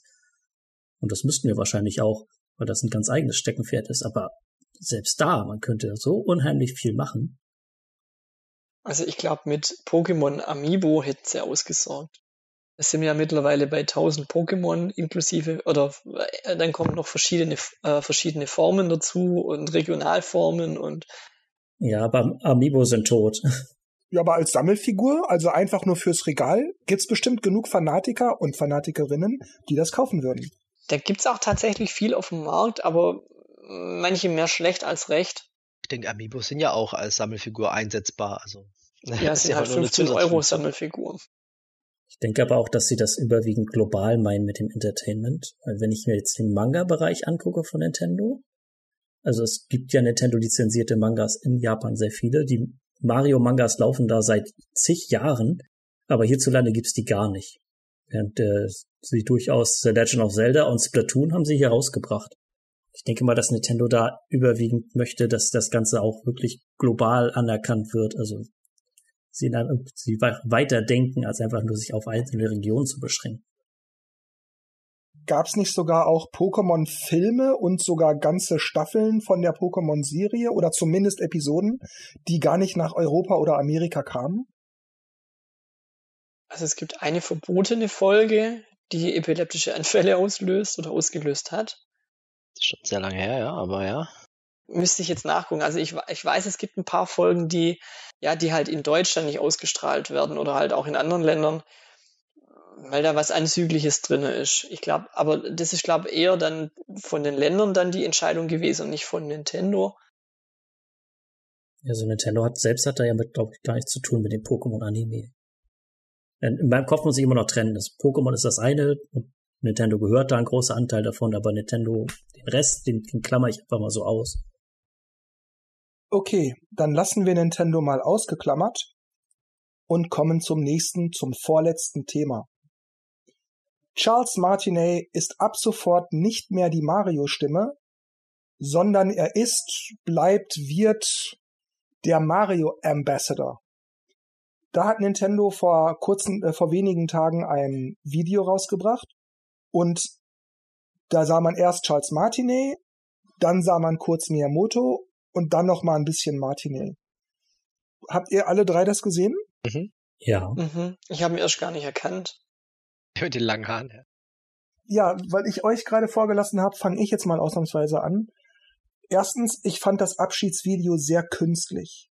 Ich glaube, dass Miyamoto und Martinet sich sehr mögen, sich sehr zu schätzen wissen. Vielleicht sind sie sogar gute Freunde. Aber in diesem Video war das alles sehr Schema F-mäßig. Dazu wirkte das Video auch so steif. Warum war Martinet allein und Miyamoto und dann wieder Martinet? Warum stehen die da nicht zu zweit? Klar, die waren nicht zu zweit im Studio. Aber dann wieder die Frage, warum nicht? Da hat einer jahrelang die Stimme für Mario gemacht und hat wahrscheinlich nicht unbedingt unwesentlich zum Erfolg der Marke beigetragen.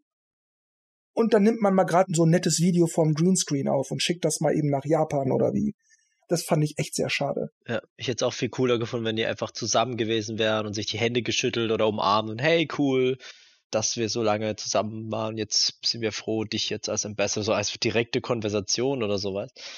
Das hat irgendwie viel herzlicher gewirkt. Ja. Und weil das eben so gemacht war, wie es gemacht wurde, hat mich das nicht berührt. Also es war so Marketing-Sprech. Ja, tolles Team, tolle Leute, alles war geil, alles war geil, alles war geil. Solche Sachen habe ich schon eine Million Mal gehört oder gelesen. Nochmal, ich glaube Miyamoto und Martini, dass die das wahrscheinlich so empfunden haben. Aber ich habe das Empfinden im Video nicht gesehen. Das kam nicht rüber. Ich frage mich auch, warum man die Leistung von Martinet nicht so ein bisschen feiert. Warum man nicht wenigstens vielleicht so einen kleinen Event in Tokio, Kyoto, New York oder irgendwo macht oder gemacht hat, um zu sagen, ey Alter, das war einfach geil und wir feiern jetzt mal hier so ein bisschen.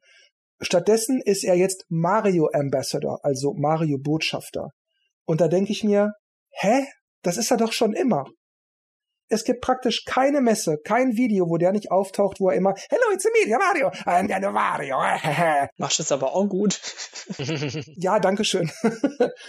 ich will nur sagen, das macht der immer.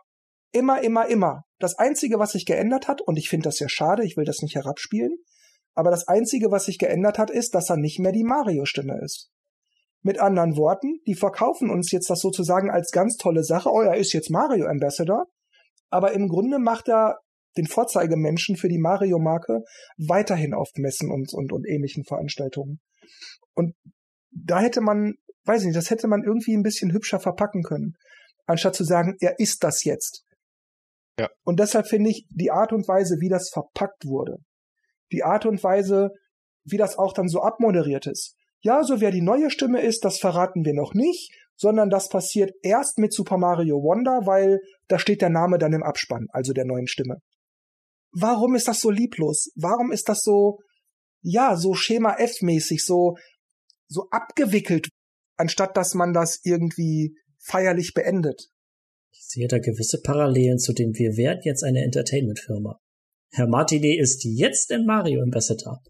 Also ich hatte schon im Vorfeld geschrieben, als diese News rauskam, ich hätte es andersrum verstanden, wenn er jetzt sagt, äh, ich habe nicht mehr die Kraft, jetzt von euch äh, ständig um die Welt geflogen zu werden. Ich mache jetzt Homeoffice Voice Acting. Aber äh, er hat es doch sehr gut präsentiert. Zumindest das ist der eine Punkt der Präsentation, den du positiv hervorheben kannst, warum er das überhaupt macht. Weil es ihm schon immer eher wichtiger war, die Leute zu bespaßen mit dem, was er tut. Und nicht unbedingt das Wichtige ist, dass, dass er es tut. Also, dass er diese Stimmen spricht sondern er möchte die Freude daran sehen von den Leuten, wenn er diese Stimme spricht. Und das ist ein guter Punkt, valider Punkt, nehme ich ihm gerne ab. Darf er auch gerne weitermachen. Hat er eben auch schon vorher getan und hat sich jetzt nichts daran geändert. Dennis, Markus, was sagt ihr? Ja, also ich habe es ja vorhin schon reingeworfen. Ne? Also das ist, äh, hätte ich auch irgendwie mehr gehofft, dass sie das irgendwie ein bisschen persönlicher machen oder in irgendeine lustige, keine Ahnung, eine lustige Art und Weise wie sie es früher gemacht haben. Ich meine, so Iwata und Reggie, wie sie sich da kloppen und so Zeug, sie haben ja schon immer mal wieder so lustige Ideen gehabt.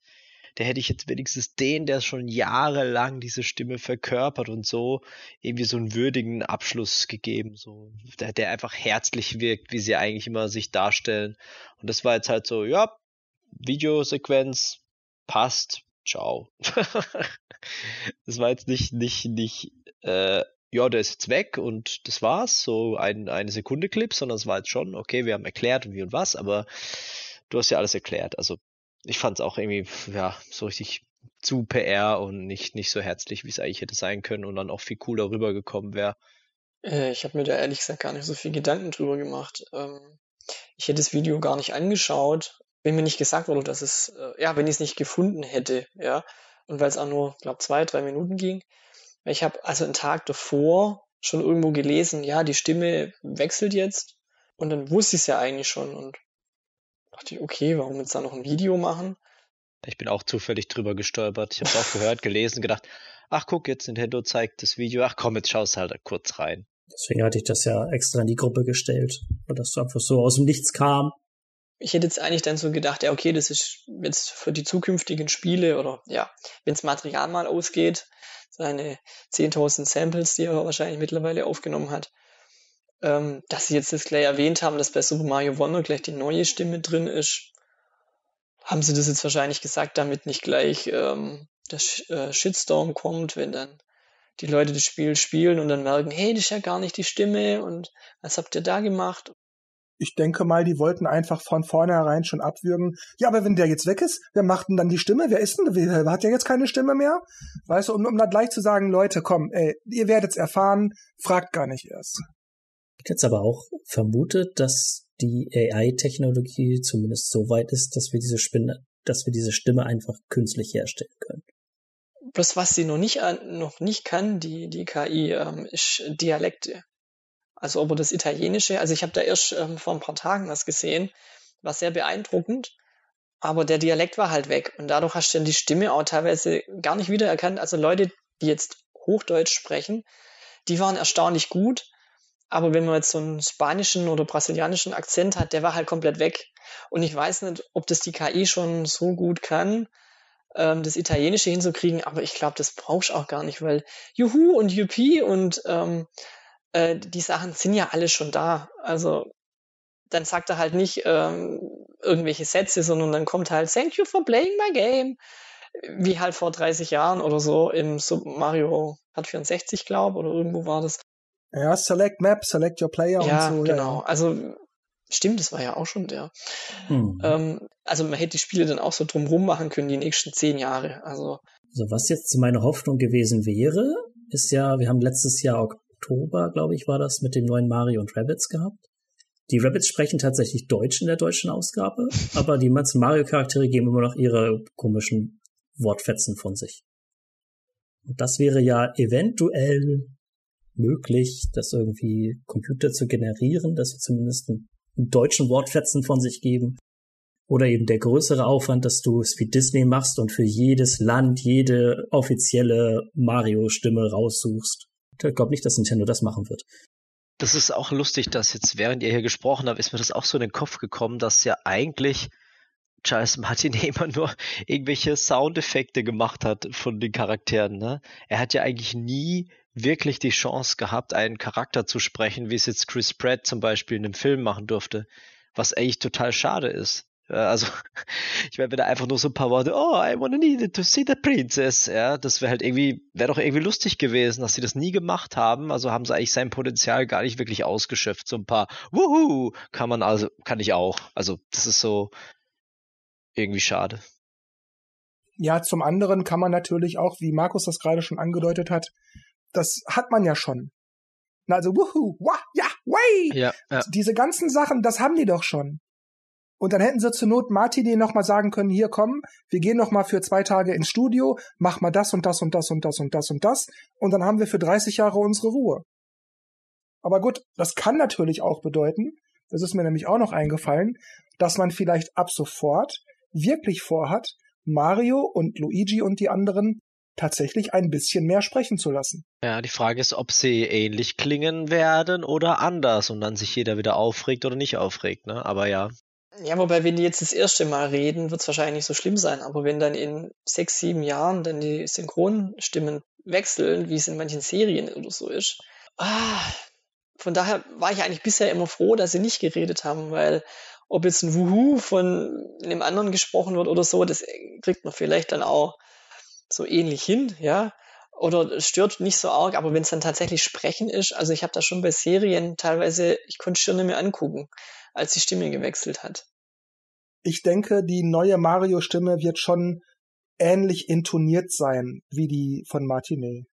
Also dieses It's a me, Mario, bah, das wird in der Art so bleiben. Natürlich wird die Stimme ein wenig anders klingen. Aber ich glaube, so im Großen und Ganzen hört man raus, das soll Mario sein. Das ist Mario. Der wird nicht grundlegend verändert. Die Stimme ist ein bisschen anders. Gut, kommen wir indirekt zur fünften Frage von Jakob. Es gab jetzt vor einigen Tagen viele Switch 2 Gerüchte. Aber unabhängig davon, wie wahrscheinlich irgendwas ist, finde ich, eignen sich manche Aussagen, die in den Gerüchten getätigt wurden, trotzdem auch dazu, dass man einfach mal generell darüber spricht. Unabhängig davon, wie wahrscheinlich das wäre. Aber ich gehe jetzt mal laut des Gerüchts daran und danach heißt es, die Konsole oder zumindest Spiele für die Konsole wurden oder wurde für einige wenige von der Presse und diverse Entwickler auf der Gamescom 2023 vorgeführt. Sind es Gerüchte oder? Das ist alles Gerücht, alles Gerücht ich komme gleich zu den anderen Punkten, aber ich glaube, wir gehen erstmal darauf ein. Findet ihr das besprechenswert, dass einige auf der Gamescom oder während der Gamescom, hinter welchem Vorhang auch immer, die neue, ich, wir nennen sie jetzt mal die Switch 2, die Switch 2 gespielt haben? Ich denke, ja, kann sein, aber kann auch nicht sein. Ich denke auf jeden Fall, weil dort sind ja quasi die, die ganzen Creator oder die Firmen dort und dann ist ja logisch, dass man da hinter den Kulissen sagt, hey, hier, das ist unser neues Ding, das und das tut es, wie sieht's aus mit Entwicklung für das System? Aber würde man das nicht lieber hinter verschlossenen Türen machen und sagen, kommt ihr mal schön zu uns? Dann vermeiden wir nämlich, dass die Konsole ganz vielleicht, also der Prototyp der Konsole, ganz vielleicht auf dem Transport nach Köln abhanden kommt oder ne, irgendwie oder verspätet eintrifft oder so. Wäre das nicht vernünftiger? Wenn die Konsole schon so weit fortgeschritten ist, dann werden auch sicher schon andere Entwickler Tools dafür haben, oder? Ja. Also die Gefahr besteht ja immer. Also das glaube ich schon, dass da Entwickler schon dran arbeiten, aber wenn die jetzt auf der Gamescom, oder? War das? Ja, Gamescom wenn sie da nur Spiele gezeigt haben, ich weiß nicht, ob man da Entwickler dann überzeugen kann, sondern da zeigst du ja eher Tech-Demos, dann müsstest du ja auch wirklich die Konsole schon zeigen, eigentlich denen, oder zumindest den Prototyp und, und das alles so geheim und dann auf so einer Messe. Nächster Punkt. Die Konsole soll angeblich abwärtskompatibel zu Switch-Spielen sein. Ja, fände ich gut. Also ja, würde definitiv nicht schaden kann mir auch vorstellen, dass das technisch kein Problem ist. Deshalb, ja, kann sein. Hm, Wäre mir aber ein bisschen egal, weil die Switch mir sowieso schon zu viele Remakes und Ports hatte. Und ob sie jetzt diese ganzen Switch-Spiele nochmal auf die Switch 2 remaken, porten, remastern oder eben durch die Abwärtskompatibilität rüberschieben, wäre mir egal, aber ich glaube, wenn es Abwärtskompatibilität gäbe, würden sie sich dadurch natürlich diesen Zopf mit HD Remaster Ultra Deluxe Edition dann ja irgendwie auch so ein bisschen abschneiden. Weil die Spiele gibt's dann ja schon. Sag das nicht. Es gibt ja noch 4K oder so, weißt Irgendwas kann man, glaube ich, immer aufbohren. Es gibt ja auch noch die ein, zwei Spiele, die jetzt noch nicht auf der Switch verfügbar sind. Da gibt's noch genug Spiele. Und wenn wir bei Wii und GameCube gucken, und dann gibt's ja auch noch die Spiele, die einfach nicht verfügbar sind, weil die Hardware es nicht schafft. Können wir auch noch rüberporten. Kommt jetzt so hier Hogwarts Legacy für Switch-Nachfolger oder Baldur's Gate 3. Genau, Baldur's Gate, genau. Ja, Starfield, alles noch ein. Wir kommen mal gleich zum nächsten Punkt mit den Features der Konsole, einige der Features der Konsole. Die Konsole soll Technologien wie DLSS unterstützen. Wer eine Nvidia-Karte hat, die aktuelleren Datums ist, kennt das natürlich schon. Was genau DLSS ist, will ich jetzt nicht erklären. Das überlasse ich mal Wikipedia. Aber im Kern bedeutet DLSS, dass ein Spiel intern auf niedriger Auflösung läuft, wodurch das Gameplay dann schön flüssig bleiben kann.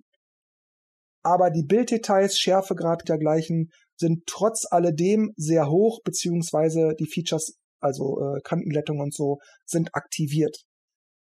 Das ist jetzt super simpel erklärt, aber wie gesagt, ich wollte jetzt nicht so ein ganzes Wikipedia-Ding zitieren.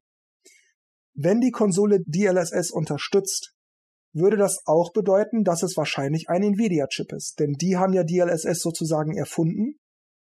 Außerdem soll die Konsole angeblich eine Kamera haben, mit der sie dann angeblich Virtual Reality unterstützen oder darstellen nutzen könnte. Und angeblich soll auch ein Final Fantasy VII Remake in PlayStation 5 Qualität auf der Switch 2 laufen können. Wenn wir jetzt also rechnen, die Switch 2 könnte DLSS, könnte das heißen, dass das Spiel bei niedrigerer Leistung der Hardware trotzdem super gut aussehen könnte. Und das wiederum könnte bedeuten, die Konsole muss nicht unbedingt super powervoll sein. Und sie könnte abwärtskompatibel zu Switch-Spielen sein, weil diese abwärtskompatiblen Spiele könnte man über DLSS wahrscheinlich ein bisschen hübscher machen. Ich habe noch einige weitere Punkte, aber bleiben wir erstmal bei DLSS, Kamera, Virtual Reality und ja, Final Fantasy VII Remake in PlayStation 5 Qualität. Wie sortiert ihr das für euch ein? Also klar, ähm, DLLS ist ja quasi das, was Nintendo reinspielen würde, weil sie wollen ja immer ein bisschen schwächere Hardware oder nicht die neueste wegen Kosten. Und wenn die dann halt, ähm, ja, die Technik nutzen können, um das Ding trotzdem geil aussehen zu lassen, ist ja genau Nintendos Cup of Cake sozusagen. Oder Cup of Tea so rum. Aber Cake ist auch gut. Ähm, eine Tasse Kuchen bitte. Eine Tasse Kuchen, Tassenkuchen, ja. Äh, ansonsten natürlich klar, Final Fantasy mag sein. Ob jetzt Virtual Reality, da haben sie ja schon immer nachgedacht. Das ist ja jetzt alles so mehr oder weniger zurückgegangen, habe ich das Gefühl. Also natürlich gibt es noch irgendwo VR-Brillen, die noch ein bisschen weiterentwickelt werden und es gibt ein paar coole Sachen, aber ich habe es bisher nicht mehr vermisst. Ich weiß nicht, wie weit die Technologie jetzt da fortgeschritten ist, um da wirklich jetzt irgendwas Interessantes zu machen. Äh, ich habe auch gelesen, dass irgendwie Augmented Reality und Virtual Reality Mix kommen könnte, wobei das auch eher so ein sehr seltsames Gerücht war. Ich glaube, dass Nintendo da ein bisschen experimentiert und wenn da irgendwas Interessantes vielleicht rauskommen könnte, dann bei Nintendo, um es wieder attraktiv zu machen, siehe äh, wie. Aber äh, ja. Also Kamera brauche ich persönlich nicht. Ich weiß aber nicht, was Nintendo vorhat, weil der 3DS hatte drei Kameras. der DS hatte eine Kamera, selbst die Wii U hatte eine Kamera. Wollen sie irgendwelche Spiele vielleicht aufleben lassen und dazu braucht man vielleicht eine Kamera. Damit könnte man halt die Spiele abgrasen. Wobei heute viele Sachen auch anders funktionieren. Also ich habe eins so ein, wie nennt man das, wo man so eine Kugel durch ein Labyrinth manövriert, indem man halt den DS geneigt hat. Und es wurde damals über die Kamera gelöst und Holzlabyrinth oder so. Ja. Braucht man ja aber heute gar nicht mehr, weil das halt die die Neigungssensoren machen in den Controllern drin. Von daher weiß ich nicht, wo man dann da, in welche Richtung man da hin will oder macht man es einfach wieder nur rein, man braucht es nachher nicht. Was waren noch die Punkte? Also von dem DLSS habe ich tatsächlich, glaube schon mal was gehört. Also der Name war mir jetzt nicht bekannt, aber so wie du es beschrieben hast, habe ich schon mal ein Video davon gesehen, der das ein bisschen thematisiert hat. Ist ja an sich, ja, also wie der Dennis schon sagte, es würde ja Nintendo in die Hände spielen und auch letztendlich dann uns, ja, finde ich gut. Und wenn dann auch die, wenn es dann auch von Nvidia ist, ich glaube, die Switch hat ja auch eine Nvidia-Grafikkarte, wäre dann die Chance groß, dass sie abwärtskompatibel ist, hätte ich jetzt einfach mal gesagt. Ähm, Virtual Reality muss ich sagen, brauche ich eigentlich auch nicht. Also glaube auch nicht, dass du ohne zusätzliches Zubehör wie irgendwie Helm oder, oder so eine Brille, so eine Oculus-Brille, kommst ja wahrscheinlich eh nicht weit mit Virtual Reality. Und da habe ich eigentlich keine so richtig Lust drauf, weil ich möchte einfach auf der Couch sitzen und möchte mich da nicht bewegen. Das wäre jetzt für mich so ein Gimmick, wo ich denke, dann lieber den Preis günstiger anbieten. Ja, oder? Also ich bin da auf deiner Seite. Weil dieses DLSS, das ist für mich böhmische Dörfer. Ich habe keine Ahnung, habe das das erste Mal gehört. Und das ist auch nicht unbedingt das, wofür ich jetzt eine Konsole wirklich kaufen würde. Ich sehe, wenn schlechte Spiele schlecht aussehen, weil sie eben schlechte Sachen machen oder schlechte Lösungsansätze haben für das, was sie machen wollen. Aber wenn ein gutes Spiel schlecht aussieht, kann ich doch mal ein Auge zudrücken. Und daher ist es mir vollkommen egal, ob das jetzt äh, Hardware seitig nochmal jetzt noch ein Ecke hübscher aussieht. Zu dem Virtual Reality. Nintendo ist doch, wie wir jetzt schon eindeutig erläutert haben, eine Entertainment- und Familienfirma. Und Virtual Reality ist immer noch etwas, was du alleine machst. Also für dich. Da haben die anderen nicht sehr viel von. Deswegen glaube ich nicht, dass das das große Feature sein wird, das Nintendo jetzt äh, anprangern wird. Also glaube nicht, dass es das große Feature ist, was Nintendo jetzt anpreisen wird. Ja, kann sein, aber vielleicht machen sie ja auch, jedenfalls ihrer Meinung nach, das so, dass ganz viele Leute irgendwie gleichzeitig, parallel wie auch immer, von Virtual Reality profitieren. Also das so nutzen, dass alle in dieser Virtual Reality, wie auch immer das am Ende aussieht, profitieren können. Oder sie bieten es einfach an, weil es die Konkurrenz halt auch macht. Ähm, ja, vielleicht. Ich meine, ich stelle mir es beim Mario Kart vielleicht schon cool vor, wenn man sich dann tatsächlich mit dem Kopf auf die Seite dreht, um dann seinen, äh, seinen Fahrer sieht, der dann an einem vorbeirauscht. Aber für mich wäre das dann nur so Spielerei, weil dann klingelt das Telefon, dann muss Brille runter und Headset runter und das, ja, also ich kann mich da nicht so anfreunden. Ja, aber ja, ich habe es ja schon gesagt eigentlich, dass ich es nicht brauche. Dann kommen wir mal zu zwei anderen Punkten noch. Zum einen die Konsole soll angeblich um März, April 2024 erscheinen. Und dabei soll die Konsole angeblich 399 Dollar oder vielleicht auch etwas weniger kosten. Und zum Vergleich, die Switch OLED kostet aktuell 349 Dollar. Eine PlayStation 5 kostet aktuell etwa 549 Dollar. Der Preis ist realistisch, würde ich jetzt sagen. Wenn auch etwas niedrig angesetzt, aber das Release-Datum? Nee. Da, da musste ich hier schon den Kopf schütteln, als du es vorgelesen hast. Das bezweifle ich. März, April würde ich sagen, ist die Ankündigung. Nach dem Motto, wir haben schon was. Wobei es muss nicht sein. Bei der Switch war die Ankündigung auch. Oder man hat äh, der Presse gezeigt im Januar und im März kam sie raus. Ja, man muss da aber dazu sagen, die Switch läuft verdammt gut, die Wii U lief beschissen. Und die Switch hat immer noch was in der Pipeline. Wenn wir jetzt alleine den Mario Kart 8 Streckenpass durchsehen, der soll ja, wann soll er durch sein? Wahrscheinlich im November oder so kommt wahrscheinlich die letzte, die letzte Welle. Ich glaube aber auch, dass eher so ein Herbst-Release wahrscheinlicher ist für so eine Konsole. Jetzt noch ein bisschen das auslaufen lassen, was wir haben. Solange wir noch was haben. Weil es ist kein Zugzwang momentan immer noch. Die Switch, die Switch-Zahlen gehen natürlich zurück, aber es, es spielen immer noch Leute, es verkauft sich trotzdem noch. Es ist eben anders als die Wii U-Sache damals. Hm. Ja, also mir wäre der Preis zu hoch, also 400 Dollar, weil ich die Switch 2 nur der Mario-Spiele wegen bräuchte. Und ich sage nur Mario-Spiele ganz bewusst. Denn Zelda, WarioWare und so weiter sind mir wurscht. Wii Sports, Wii Fit und das ganze Zeug wäre mir auch wurscht.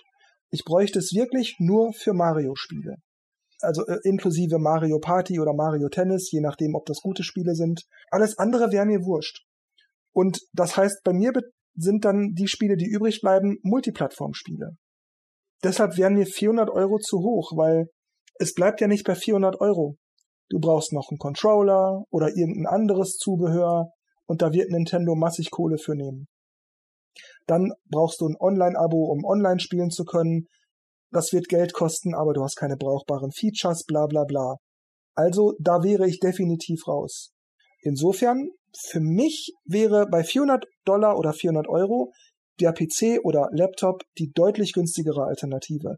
Das habe ich schon, da brauche ich nicht viel aufrüsten. Eventuell stelle ich die Grafikdetails ein bisschen runter. Ich würde es mir nicht für 400 Euro oder Dollar kaufen. Wahrscheinlich nicht mal für 350. Wäre mir zu teuer viel zu teuer. Also 400 Euro wäre mir auch zu teuer. Ja. Aber ähm, man weiß ja nicht, welche Zugpferde sie bringen. Andere Sachen waren mir auch schon zu teuer und habe es dann trotzdem geholt. Ähm, ich träume mal ein bisschen. Ähm, wir nehmen jetzt mal an, die Switch 2 ist vollständig abwärtskompatibel mit allem Zubehör, das es gibt, was ich nicht glauben werde, weil ja nicht so sein wird. Ähm, dann hätte ich ja quasi schon vier Joy-Cons zu Hause. Ich hätte schon eine Dogging Station, wo ja nichts drin ist. Also kann ich ja im Prinzip auch jede andere Konsole reinstecken. Ich, ich glaube, elektronisch war ja da nicht viel. Es schleift ja nur irgendwie das Ganze an den Fernseher hoch. Wenn es dann ein Paket geben würde, ohne den ganzen Firlefanz, ähm, für einfach weniger Geld, wäre das echt toll, aber ich glaube nicht, dass es so eintreffen wird. Weil im Prinzip gibt's ja schon längere Zeit äh, Funkcontroller und trotzdem muss man sich bei jeder Konsolengeneration neue Controller kaufen. Ja, ich denke auch, also das ist schon ein stolzer Preis. Und ich merke halt einfach bei mir, dass die Switch so ein bisschen sich ausgespielt hat. Ähm, wenn ich spiele, ja, spiele ich da schon ab und zu mal was, aber eher PC und also das Problem ist, dass ich halt Nintendo-Fan bin, das heißt, mich interessiert einfach, was sie machen. Und irgendwas kaufe ich mir da schon, vor allem äh, ich mag Technologie, das heißt, wenn es irgendwas Neues gibt, dann bin ich sehr interessiert. Deswegen, ähm, ja, werde ich mir die neue Konsole angucken und wenn sie halt der, den Preis hat, muss ich halt gucken, wie ich da gelaunt bin. Ne? Wenn das mich total begeistert, dann sage ich, ja, so jetzt am Start das Ding zu haben, ist schon irgendwie cool. Aber andererseits ist es ja oft bei Nintendo auch, dass es ein Bananenprodukt ist, ne? reift beim Kunden. Sprich, das Ding wird erst wahrscheinlich ein paar Jahre später mit Firmware und sonstigem Zeug stabil sein und so gut sein und gute Spiele haben, dass es sich vielleicht auch lohnt, es eher später sich zu holen, aber das muss man dann halt natürlich sehen. Ich glaube, es lohnt sich immer, sowas später zu holen. Ja, ist richtig. In der heutigen Zeit schon. Früher gab es keine Patches und sonstiges, da hat man das einfach. Ja, aber auch so. Also, ich meine, wer sich einen Gameboy gekauft hat, als ähm, der Gameboy Advance rauskam, der konnte natürlich günstiger die Konsole kaufen, er konnte günstiger Spiele kaufen, also am Ende bist du immer besser dran. Aber man will halt am Anfang oft dabei sein. Du musst da eben nicht dieses Fear of Missing Out teilnehmen. Also, wie Jörg schon mit seinem Gebrauchtmarkt sagt, dann kann er halt zwei Wochen warten und dann guckt er mal, ob er die Konsole für 50 Euro günstiger kriegt, wenn er sie unbedingt jetzt haben möchte. Ja, klar. Ja, manchmal ist auch das Momentum dann vorbei. Also, also mir ging schon so, dass ähm, Spiele auch im Angebot waren und wenn ich sie aber nicht gleich gekauft habe, dann habe ich es nachher gemerkt, oh, brauchst ja, will es eigentlich doch nicht, habe eigentlich gar keine Zeit. Und ja, so, weiß nicht, ob es mit Konsolen auch so ist. Also ich habe noch keine Nintendo-Konsole ausgelassen. Aber bei Spiele war es jetzt schon das ein oder andere Spiel, wo es dann einfach, ah, jetzt ist schon ein Jahr alt, jetzt kamen schon wieder neue nach. Okay, brauche ich nicht mehr. Ja, man argumentiert dann für sich, da warte ich halt, bis es billig ist. Aber wenn es dann billig ist, dann denkt man sich, ach, jetzt ist schon so alt, jetzt ist irgendwie auch egal. Echt? Habt ihr diesen Punkt erreicht? Ich noch nicht. Ich habe jetzt gerade im Angebot alles zugeschlagen. Ich habe fünf Spiele gekauft, die ich nicht spielen werde, glaube ich. Ich mache das im Moment bei Steam. ja, da bietet sich's halt an, weil es halt günstiger wird dort auch, ne? Nicht wie bei Nintendo. Also. Ja, ich, das ist ja nicht nur das. Es ist auch, die Spiele werden eigentlich nie inkompatibel. Wenn ich mir eine neue Grafikkarte oder einen komplett neuen Computer kaufe, ich logge mich ein, die Spiele laufen. Da gibt's kein abwärtskompatibel. Ja, okay, bei, wenn du jetzt von Windows 10 auf Windows 15 updatest, dann kann mal sein, dass irgendein Spiel oder so. Aber Herrgott, das sind dann wenige Spiele und irgendein Workaround gibt's dann am Ende doch. Mhm. Ja, aber innerhalb einer Konsolenzyklus hast du das doch auch, dass die Spiele quasi niemals wirklich veralten. Ja, aber wenn ich heute noch mal Super Mario World spielen will, muss ich ein Super Nintendo haben oder halt illegalen Wege oder illegale Wege nehmen. Oder ähm, ja, ich mache das halt irgendwie bei Nintendo äh, mit dem mit dem Online, äh, wie ach Quatsch, mit dem Online. Ähm, Doch Nintendo Switch Online, ja. Ja, mit dem Nintendo Switch Online Abo. Und dann finde ich aber also man argumentiert ja, ja, das sind doch nur fünf Euro, das sind doch nur acht Euro, ja, das ist doch kostenlos in dem Paket dabei. Das stimmt grundsätzlich. Aber das Angebot der Spiele, der kostenlosen Spiele im Online-Abo, ist in den Preis reingerechnet. Die Spiele bei, damals auf der Virtual Console fünf Euro, acht Euro oder so gekostet haben, das mag günstig sein oder teuer sein, je nachdem, ob man das jetzt mit einem Zweitmarkt, ob bei eBay und so weiter vergleicht oder so. Aber trotzdem, ich habe damals für Super Mario World schon bezahlt und ich finde es ein bisschen dreist, dass ich dafür nochmal bezahlen soll und dass ich nochmal dafür bezahlen soll, wenn ich es dann auf dem 3DS oder der Wii U oder so auch nochmal spielen wollte.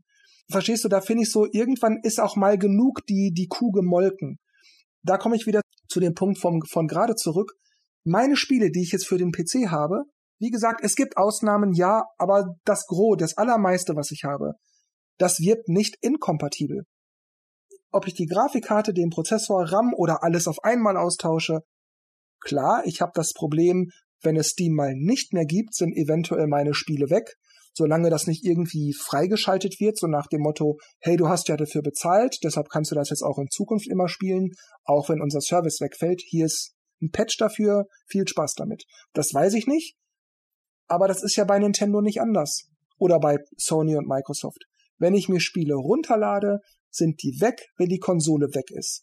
Der eShop ist jetzt geschlossen für 3DS und Wii U und ich komme an die Spiele nicht mehr ran. Ich habe nur noch die Spiele, die ich mal runterlud. Und wie gesagt, das ist beim PC in, in Maßen vergleichbar, aber ich habe immerhin das Problem mit der Inkompatibilität nicht. Und die Spiele sind wirklich dramatisch günstiger. Ich kann dir folgen, aber persönlich sehe ich den Unterschied auch wirklich nur sehr marginal da drin. Also das Problem ist immer noch dasselbe. Meiner Ansicht nach. Welches Problem genau meinst du? Das mit der Kompatibilität. Wie du schon angemerkt hast, wenn es Steam nicht mehr gibt, dann, ja gut, das ist jetzt noch nicht eingetreten bei der Wii U und beim DS ist es schon eingetreten. Ja, also am Ende will ich auch nur sagen, wäre mir zu teuer und ich sehe für mich die Vorteile dann eher beim PC. In Ordnung, dann, wie immer an dieser Stelle sage ich Tschüss, macht's gut und bis zum nächsten Mal und Dennis, Markus und Simon machen das Licht aus. Ciao. Ja, ich hoffe, ihr hattet Spaß, kommentiert fleißig und in diesem Sinne sage ich mal, ciao, ciao. ich hoffe, es hat euch gefallen und wir hören uns wieder. Ciao. Auch eine liebevolle Verabschiedung von mir. Vielen Dank, dass ihr so lange durchgehalten habt. Äh, Dennis, bevor du das Licht ausmachst, ich habe noch das Rezept für Tassenkuchen.